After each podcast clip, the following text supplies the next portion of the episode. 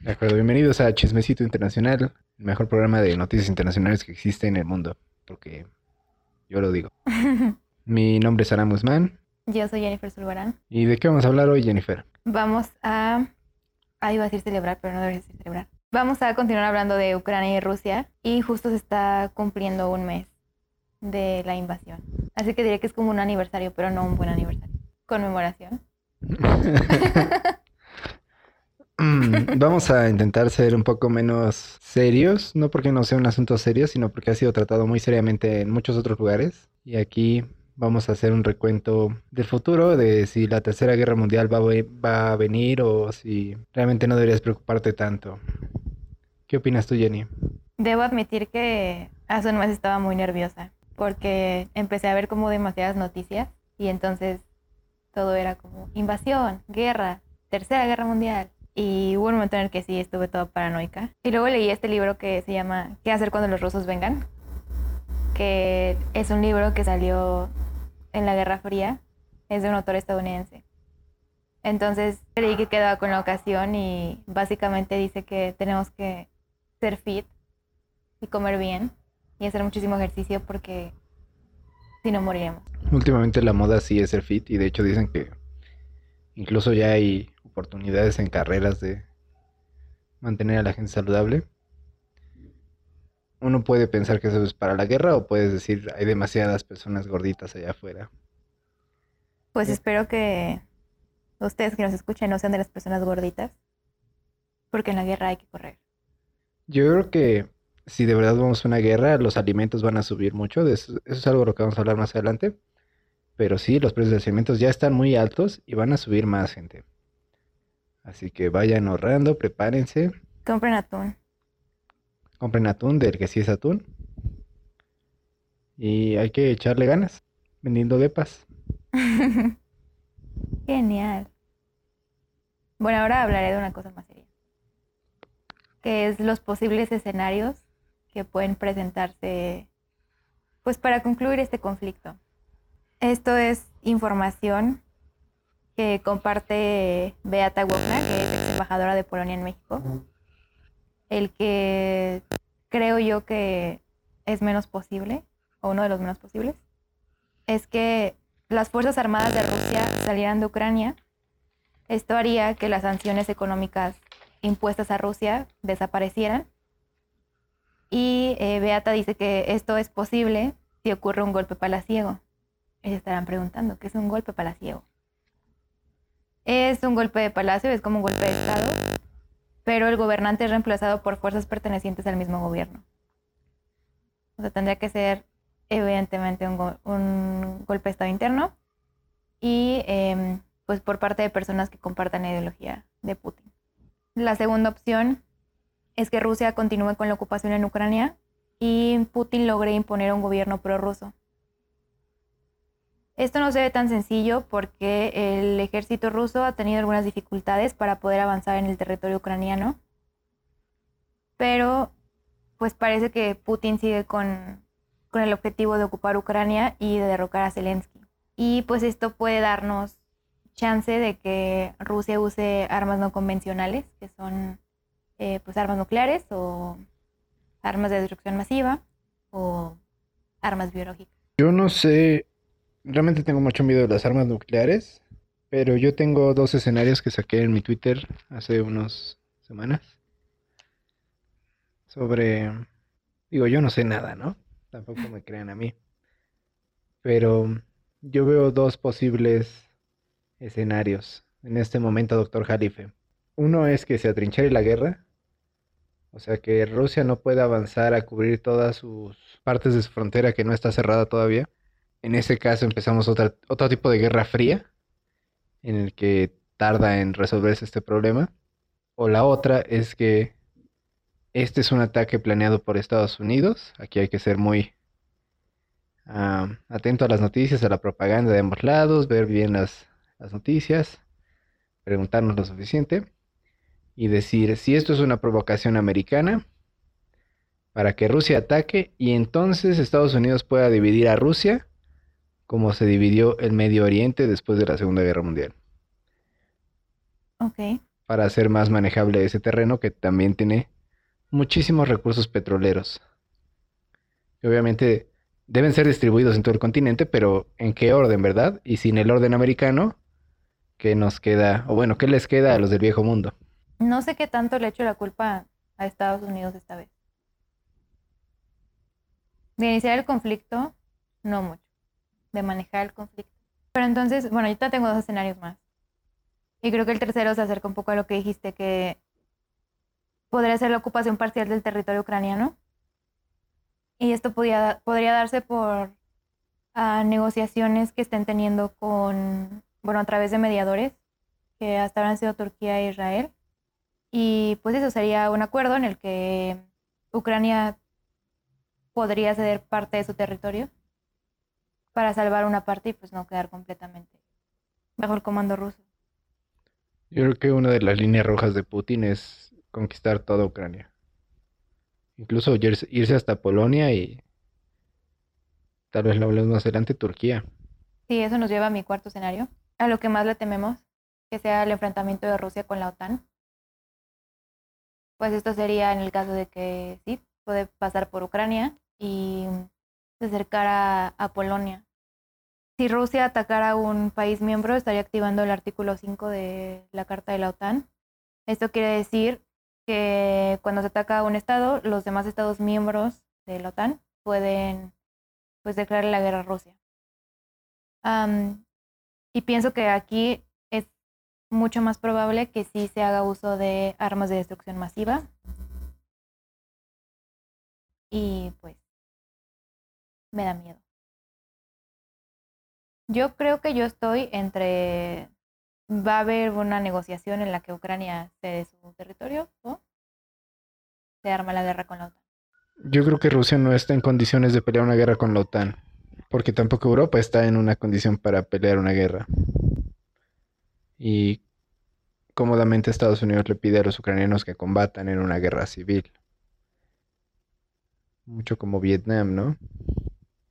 Sí, yo también creo que no, no es lo deseable y probablemente no sea lo conveniente. Pero en cuanto a Polonia, yo creo que se puede llegar ciertamente, por lo menos a la frontera ucraniana y Bielorrusia. Y yo creo que Putin quedaría satisfecho, aunque probablemente quiera tomar más. Si es que puede, si quiere avanzar. Ahora estamos viendo cómo, al parecer, las cosas no le fueron tan bien a Putin. No sé qué tanto eso es la propaganda del bloque occidental o qué tanto sea cierto. Habría que ver con el tiempo cómo evoluciona. Si realmente los ucranianos están defendiéndose y deteniendo a los rusos o si simplemente es parte de cómo los rusos quieren tomar Ucrania sin demasiadas bajas. Pero le sobran elementos para tomar Ucrania. Pues no lo sé porque creo que se han visto distintos puntos de vista en los que hay gente que aprueba la intervención de Rusia porque Ucrania está lleno de nazis. Están previniendo el caos. Al parecer la aprobación de Putin está muy muy arriba comparada con la de Biden. En teoría la población rusa apoya sus acciones, pero bueno, yo pensaba que los demás países también, bueno, algunos países también están teniendo pues miedo de que Putin pueda avanzar. El viernes pasado Estonia, Letonia y Lituania expulsaron a diplomáticos rusos y los declararon personas no gratas. O sea, prácticamente están rompiendo relaciones diplomáticas con ellos. Porque dijeron que eh, los rusos están involucrados en la invasión militar a Ucrania y eso amenaza la seguridad de su región, principalmente de Lituania. Entonces, yo creo que también tienen miedo de que se acerque un poco más y comience a juntarse y hacer la nueva URSS? Yo creo que ya todos esos países periféricos dependen absolutamente de Rusia. De hecho, uno de los grandes problemas hoy en día en Europa es la alta dependencia a todo lo ruso. Y a nivel mundial va a ser exactamente igual, porque Rusia es uno de los mayores proveedores de petróleo y Ucrania, junto con Ucrania, de alimentos también, de metales, de un montón de cosas que son, pues si bien no absolutamente necesarias aquí en el bloque occidental, pero sí elevarán los precios, sobre todo para los que están allá al lado que son quienes han cerrado filas contra Rusia. Todo el continente se unió contra Rusia. Sí, es verdad. Incluyendo los nórdicos. Pues ahora Noruega está teniendo negociaciones con Alemania para ver qué onda con el gas. Porque, pues si Rusia ya no es su proveedor principal o no puede serlo, tienen que buscar opciones, pero yo no sé qué tan sencillo sea para la Unión Europea. También Alemania está teniendo, eh, bueno, ya hay una declaración de asociación energética con Qatar. Entonces, vieron que posiblemente el gas ruso va a desaparecer de la Unión Europea y empezaron a buscar opciones. Por ahora están Qatar y Noruega. Y pues esperemos que eso sea suficiente para satisfacer la necesidad europea. A mí me pareciera como si los europeos tuvieran un truco bajo la manga porque están muy calmados de enfrentarse a Rusia. Hace poco leí que Moldova, que es un país que algunos consideran aliado de Rusia, se unió totalmente al esquema energético de la Unión Europea. Entonces yo me pregunto, ¿qué, ¿de dónde van a salir los, los millones de barriles de gas y de petróleo que consumen al día? Yo solo quisiera pensar en Francia, en sus armas nucleares, en su distancia de Moscú, su histórica relación con Rusia y con Algeria y Libia, que están al lado. Cuántas veces se han, han sido explotados por sus recursos materiales, ¿no? Entonces, quizás si Angola y Venezuela y Turquía el Medio Oriente se unen, sí podamos no depender de Rusia en Europa, ¿no? Tal vez. Yo lo veo muy poco probable. Pero los europeos se ven confiados. Yo creo que si yo me estuviera enfrentando a Rusia, también trataría de que no se dieran cuenta de que estoy en pánico. Perdón, una pregunta que vi en Twitter hace unos días. ¿Quién es la verdadera comunidad internacional? Porque si lo ves de acuerdo a la población, África tiene 1.200 millones de la India tiene 1.300, China tiene 1.400, ¿no? Entonces, África, China e India, en cuestión de demografía serían la comunidad internacional. Pero si lo vemos por, digamos, quién tiene el poder, quién tiene la hegemonía, es el bloque occidental, ¿no? Los gobiernos de los países más poblados son los que están del lado de Putin. África no ha criticado a, Rusia, la India es muy su aliado solo por llevarle la contraria a Estados Unidos y por su pasado de colonia británica odiamos los valores occidentales porque nos esclavizaron. Y China, bueno, tuvo una, Xi Jinping tuvo una llamada eh, con Biden en donde Biden le dijo, bro, necesitamos aliarnos y mantener la paz. Y supongo que es porque justo Biden sabe que uno de los aliados más poderosos de Rusia sería China. Entonces, yo considero que la comunidad internacional es quién tiene el poder, no exactamente quién tiene más personas. Pero me puso a dudar si estos tres países se unen. Bueno, perdón, África no es un país. si China, India y probablemente Japón se, se unieran a Rusia, ¿quién ganaría? Comenten si son Team Occidente o Team Rusia amigos. Yo espero que afortunadamente no. Yo esperaría que no llegáramos a pelearnos el viejo mundo y el nuevo mundo. Tal vez es inevitable, pero sí, sin duda, el viejo continente tiene mayor cantidad de personas, quizás incluso civilizaciones mucho más antiguas que los Estados Unidos. Pero los Estados Unidos ganaron la Segunda Guerra Mundial a través de su poder marítimo y desde entonces han ejercido una influencia descomunal en el mundo, ¿no? Incluso ya fuera de este mundo. Entonces, en la gran carrera civilizatoria, pues ya yo creo que hay un anime que se llama Code Geass que dice exactamente lo que tú dices, ¿no? hay un montón de ficción sobre qué pasaría si el mundo se une contra América, pero todavía falta ver si existe un rival o si nos vamos a matar todos con bombas atómicas o armas biológicas. Yo creo que es una gran posibilidad. Pero no lo sé, yo creo que Rusia sí podría aliarse con otros países porque están siguiendo mucho la idea de Eurasia. Entonces, bueno, ya definitivamente están peleados con Europa, dicen que los timaron, abusaron de su confianza. Entonces, por ejemplo, el partido de Eurasia eh, ruso, propone que el eje geopolítico sea Moscú, Berlín y Tokio. Es casi las pesadillas de Estados Unidos en la Segunda Guerra Mundial. También está en contra de, hoy descubrió un nuevo término, se llama atlantismo. ¿Habéis escuchado del atlantismo? No, cuéntame qué es. Eh, básicamente es cuando se apoya la relación Estados Unidos-Canadá-Unión Europea y pues la globalización americana, el consumismo, el liberalismo. Ah, entonces están en contra de todas estas cosas, ¿no? Y estoy investigando de este señor que dicen que es el, el consejero de Putin, así es como su Rasputin, ¿sabes?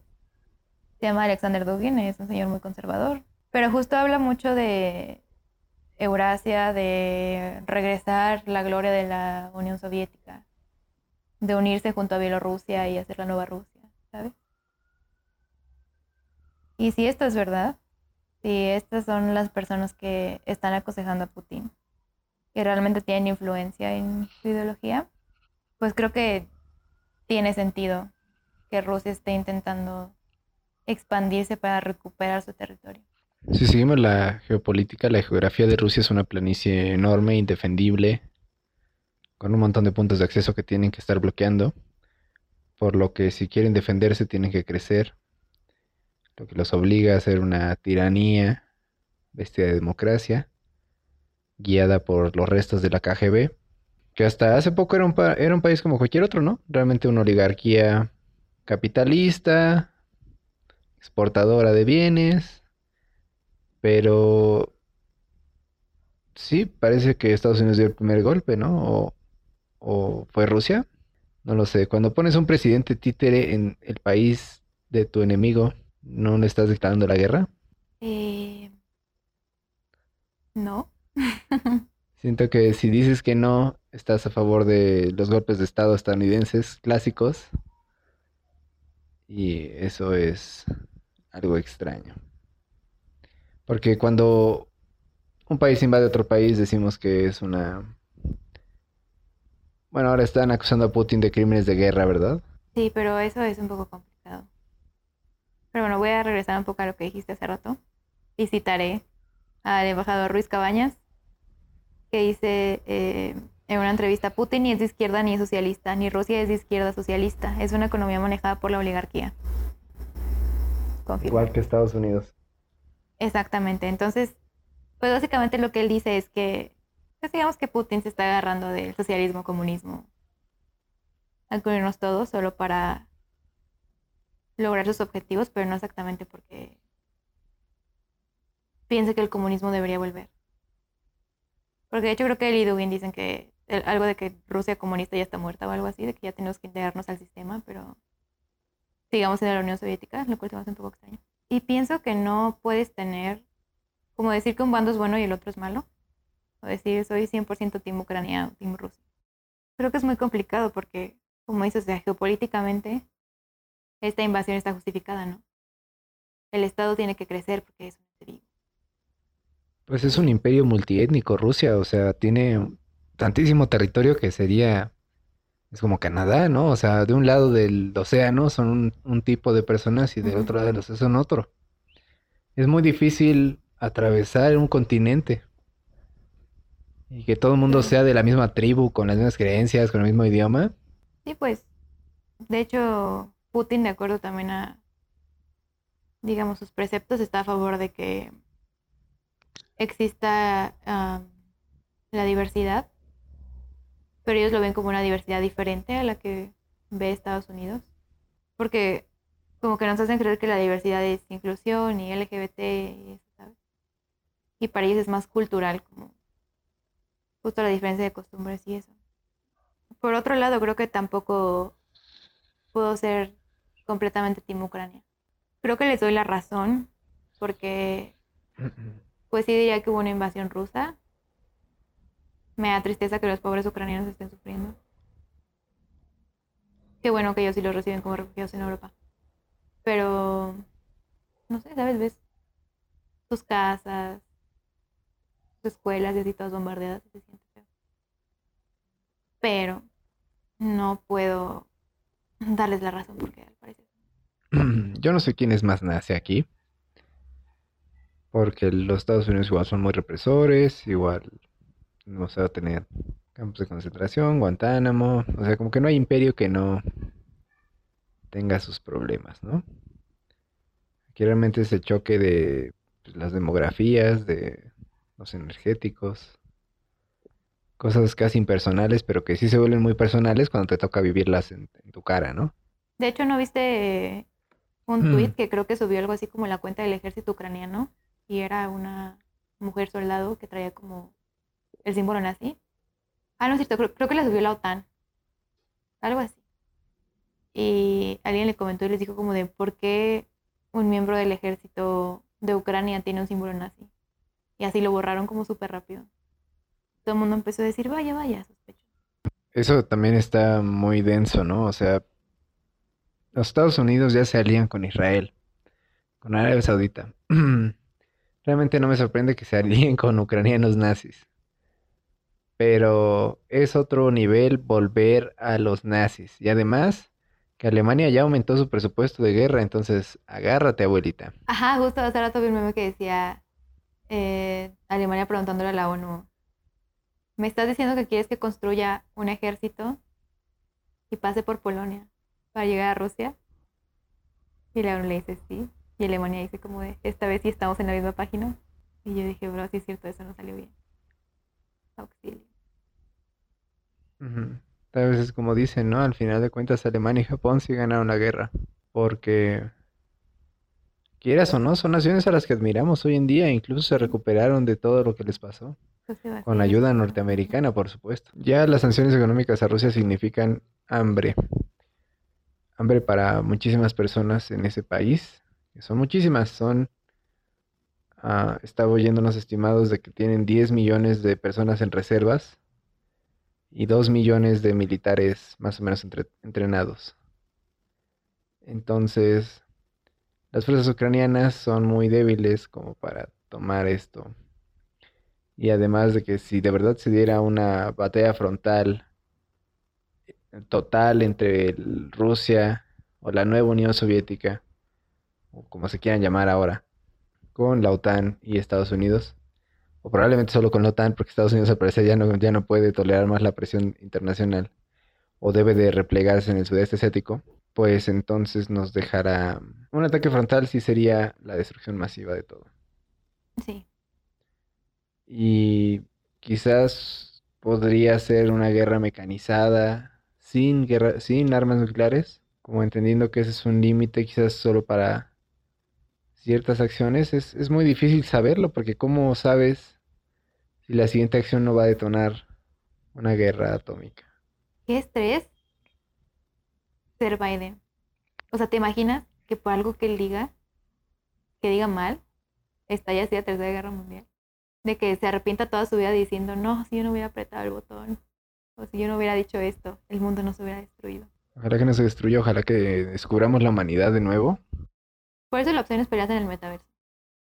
Yo me pregunto, esto ya es como el juego de Game of Thrones, ¿sabes? O sea, al final de Game of Thrones, perdóname que sea Whitezican, pero tampoco vi la serie, ¿no? Vi un resumen en YouTube. Y ves que todo el mundo está esperando pelearse con los gen- la gente nórdica y... O la gente del mar y no.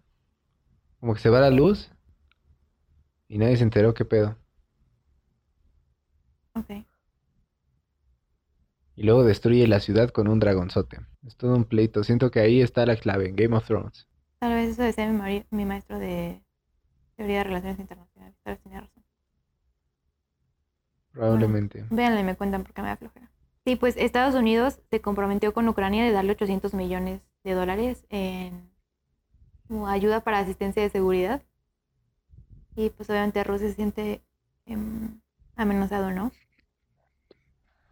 Y me gustaría hablar de la postura que tiene también Polonia, que obviamente debe estar preocupadísimo también. Así que eh, va a hacer una propuesta en la próxima reunión de la OTAN, que es, que es el 24 de marzo. Y pues también Biden va a estar en la, en la reunión con el Consejo Europeo, en el G7, y pues vamos a ver qué sale. Y por otro lado, está la postura de México, que igual Ruiz Cabañas define como ambigua. Porque dice que el secretario de Relaciones Exteriores y nuestro embajador ante la ONU, pues ya han condenado la invasión de Rusia a Ucrania. De hecho, sí lo llamaron invasión. Ojalá esto no haga que me banen. Pero por otro lado está AMLO, que parece que no le ha dado la importancia suficiente. O sea, está poniendo a Rusia y a Ucrania como al mismo nivel. Y según el embajador, debería. Deberían tratarse como pues, dos personajes distintos. O sea, uno está siendo el que violenta y el otro es el violentado. Entonces, dice que México debería estar pidiendo pues a Rusia que pare con las hostilidades y al mismo tiempo debería apoyar al pues a Ucrania porque está sufriendo, ¿no?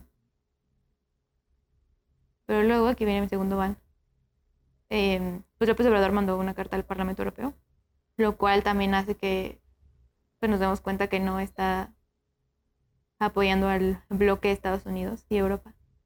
Y entonces como al parecer no está del lado europeo, mucha gente ha dicho que está del lado de Rusia, como dicen que Morena es comunista y vamos a ser Venezuela del Norte, se malinterpreta, ¿no?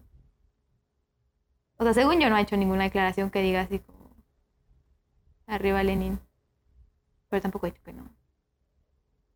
Pero el punto es que sí, la opinión de México está muy, pues, dividida.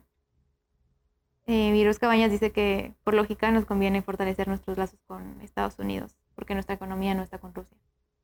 Estratégicamente deberíamos estar apoyando a Estados Unidos y Europa, pero al parecer AMLO no se ha puesto de acuerdo con Marcelo. Durante la Segunda Guerra Mundial, acabo de ver una excelente conferencia de Linear con el profesor Walterio, donde explica eh, el señor embajador Walter Astier Burgos que justo antes de la guerra, pues Lázaro Cárdenas tuvo la audacia de expropiar el petróleo, a pesar de que Inglaterra y Estados Unidos nos banearon la tecnología para hacer cualquier cosa, como en muchos países en ese tiempo, siempre intentamos sacar provecho de estar en medio, de no tener postura, ¿no? Claramente cuando la guerra de verdad comenzó, para nosotros fue cuando ingresó Estados Unidos con Pearl Harbor. Y antes los alemanes ya habían descubierto que le dábamos mercancías a los americanos. Entonces, pues era obvio que no estábamos siendo muy neutrales, ¿verdad? Y así, que, pues ya después de que nos hundieron unos barcos así muy, muy random, muy de manera aleatoria, pues les declaramos la guerra y mandamos a nuestros queridísimos aviadores, de los cuales perdimos uno de cada cinco. Descansen en paz, descanse en paz el maestro Walterio. También en 1938, México fue el único país que eh, rechazó la anexión de Austria a Alemania. O sea, literalmente protestó en la ONU diciendo que eso no estaba bien. O sea, sí, nuestra política es no meterse en los asuntos de los demás y la autodeterminación de los pueblos y la soberanía. Pero sí puedes dar tu postura, o sea, yo no creo que eso esté mal. Estás a favor o en contra y ya. Yo creo que al permanecer ambiguos, estamos dando a entender que no estamos ideológicamente con Estados Unidos en esto, que sí es una treta porque mira, por ejemplo, ahora cómo maltrató a Venezuela y cómo corre de vuelta a él, ¿no? Y entonces se vuelve una cosa geopolítica y dejar atrás la política creo que sería muy difícil. México con Donald Trump, con Venezuela, con Cuba, ah, con Puerto Rico. Han tenido relaciones muy hostiles los americanos con muchas partes del mundo. Ahora se quieren recluir y probablemente no entren a la guerra sino hasta que a ellos de verdad les convenga.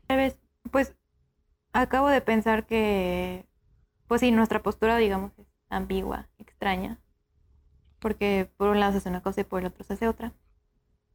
Pero estaba recordando que la India está más o menos igual, o sea, te gusta con Rusia porque es muy pro Eurasia también, bueno, pro Asia. Y para nada pro-occidental.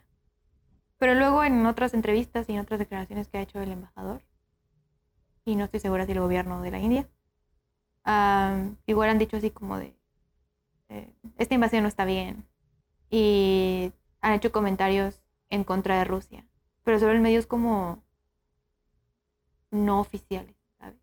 todos en la ONU se van a abstener o van a votar a favor de Rusia y ya por fuera dicen como de tal vez no deberían estar haciendo pero igual como que están jugando, o sea, ahí sí literalmente solo por llevar la contraria a Gran Bretaña, a la Unión Europea y Estados Unidos. Así que no sé cómo se va a resolver esto.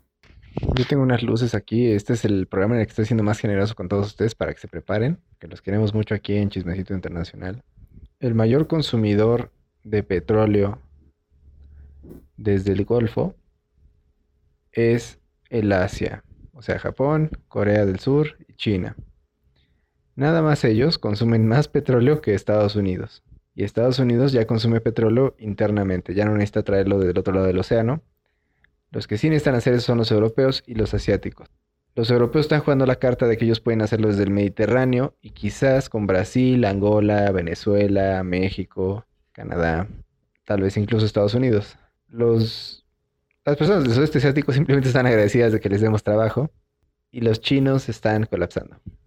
Todo da mucho miedo, ¿no? Así es. Los turcos quizás sean los únicos ganadores en el primer pedazo de la guerra, porque sancionar a Rusia va a ser muy lucrativo para Dinamarca y Alemania, para Turquía, y el problema entonces es Irán y Arabia Saudita. ¿Cómo nos afecta esto aquí, Jennifer? El precio de la tortilla no va a subir por el conflicto con Rusia. Muy probablemente el pan suba muy rápido. Porque... La tortilla de harina sí, güey. Sí, la tortilla de harina sí. Por fin los norteños pagarán por sus pecados. Pues sí, justo Rusia y Ucrania son proveedores de, y productores de trigo. Em, ahorita, si no me equivoco, el doctor Jalife puso que había bajado el 25% de la producción. Entonces eso va a encarecer la comida. Yo creo que cuando una economía cae, una surge. Así que no estoy segura que es lo que pero probablemente la producción de petróleo, si nosotros podemos producir petróleo chido, podríamos exportar. Que Rusia ya no puede, porque Estados Unidos ya no quiere petróleo ruso. No lo necesita, ¿verdad? Pero dijo que no quiere petróleo ruso. Mm, ah, van a seguir llegando migrantes. Han llegado aquí a México, a la frontera para cruzar con Estados Unidos. Sorprendentemente a ellos sí se les acepta. Solo aceptamos güeros, no haitianos. Mm, sí, suerte para el próximo. Sí, eso es muy triste, pero pues sí, no sé, a lo mejor el amor de su vida es ucraniano y pronto lo conocerán aquí. Sí, yo creo que podemos predecir aquí en México, por lo menos y en el mundo, más refugiados, ya no de los países árabes, porque ya los países árabes se vaciaron de árabes. Ahora quizás veamos migrantes del sudeste asiático, migrantes de Asia, de Europa, de África, sin duda de Sudamérica que hay que hablar de Taiwán, de abajo del Ecuador. Taiwán probablemente va a estar bien un tiempo. Y abajo del Ecuador, pues no pasa demasiado, pero Argentina está repuntando. Australia, Sudáfrica van a ser los poderes del futuro porque esto se está descongelando. Y aquí en México hay que hablar sinceramente del Mencho, Cartas Jalisco Nueva Generación. Es una de las cosas que vamos a tener que vigilar. Nuestra posible guerra con Estados Unidos a través de este conflicto interno entre el cártel de Sinaloa, el gobierno federal y la organización criminal más buscada por los Estados Unidos, que es el CJNG. Por si fuera poco, tenemos todavía los zapatistas, los maras y muchos otros problemas como el COVID. Y también otra cosa que probablemente pasará aquí en estas tierras será los ataques cibernéticos a la infraestructura privada y pública, la escasez de alimentos en las zonas donde de por sí ya no les llega mucha comida Así que esperen también mucha migración interna, más industrialización después de un tiempo. Obviamente ahora todo el mundo va a querer aumentar sus presupuestos de guerra ya que no están pagando sus deudas internacionales, ¿verdad? Argentina probablemente va a empezar a vender mucha carne. Hay una propuesta del presidente argentino que hicieron a López Obrador de unirse a Argentina, Brasil y México. Y el ministro de Asuntos Exteriores de Rusia dijo que muy probablemente pues esos tres países junto con la India y China no iban a dejar que el mundo siguiera gobernado por un sheriff estadounidense. Entonces tal vez si existe la alianza entre Brasil y Argentina, pues se logre algo bien. Yo creo que ninguno tiene una flota digna, entonces No, yo creo que nosotros no podemos entrar a la guerra. O sea, sería una burla enfrentarte a Rusia. Estaríamos pensando en un mundo multipolar donde en vez de irse a la guerra Argentina y Brasil se abrazan y se vuelven una sola superpotencia y México y Estados Unidos se abrazan y se vuelven una sola superpotencia. Tal vez suceda, tal vez nos estamos armando para allá los regionalismos, ¿no? Pero más bien los regionalismos son, creo yo, una política temporal en lo que se reacomoda el orden global. Eh, esperemos en otros lados, pero seguramente también aquí recordemos que durante las guerras suele haber muchos genocidios internos, externos, mientras nos quejamos de los demás, aquí hay muchos y de por sí somos un país en guerra civil, pues está, está cada vez más difícil. Ah, hay que pensar también en la reestructuración económica, porque si usted es pintor y le gusta mucho hacer el arte, pues imagínese por qué lo- no le van a pagar. Y ahora las manufactureras y los trabajos más técnicos serán recompensados por el esfuerzo. E incluso podríamos ver una reactivación del programa Bracero para que podamos ir a Estados Unidos a ser tecnocampesinos. Aunque quizás ya no nos ocupen porque cada vez más la tecnología es increíble. Exacto, pero tal vez seguimos siendo más baratos. Am, pues sí, yo creo que México comentario. puede, te digo, una economía se muere, un país se muere, ojalá no sea Ucrania, ojalá no se muera, pero sí, sí, pues economías más pequeñas como México pueden triunfar. No veo cómo va a triunfar Ucrania, pero ok. De hecho, podríamos hablar, tendría que decir que Odessa, ah, junto con Kiev y quizás Moscú, podrían ser una megalópolis muy, muy fuerte. Ah, bueno, no de Odessa hasta Moscú, pero de Odessa a Kiev. Ah, y probablemente por eso Rusia tiene que tomarlo ahora, ¿no? Tiene que volverse eso, porque hace poco leí que lo que realmente genera la... Aquí es el secreto de la riqueza, chicos. Es la ciudad. La ciudad transforma todo lo que tenemos a nuestro alrededor en cosas cada vez con mayor valor. Mientras más personas tienes, más cosas increíbles puedes armar. Si tienes varias ciudades, puedes especializar esas ciudades en hacer cosas aún más técnicas y más específicas. Ah, las ciudades son lo que transforma al mundo industrializado. Y ahora realmente es una cuestión de ver quién tiene más ciudades y quién puede industrializar Es a como más el. Sí, porque hoy en día la, may- la mayoría de la gente vive en ciudades y ya no en el campo. Ya la guerra y la pobreza y todos los problemas que nos aquejan ya no van a ser rurales en su mayoría. Esperemos que no, tal vez esta guerra lo cambie. Ah, sino van a ser urbanos y posturbanos y hiperurbanos o la forma que decidamos llamarlo próximamente. Ah, tendremos que lidiarlo a través de nuestro manejo de estos centros de producción. Realmente lo que son los nodos entre las carreteras. ¿Tienes algo para concluir? Dicen que en las ciencias sociales no podemos predecir, pero podemos especular. Así que les diré lo que creo que va a suceder para ver si le atino. Pues el conflicto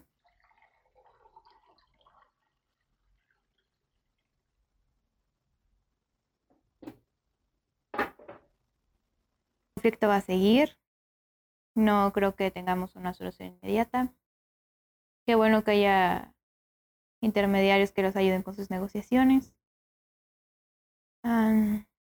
Creo que las buenas noticias dentro de la desgracia es que los ucranianos están pudiendo salir por medio de los corredores humanitarios. La ONU ya envió su primer convoy de suministros junto con la OMS, la UNICEF, eh, ACNUR, People in Need. Entonces ya está llegando ayuda humanitaria.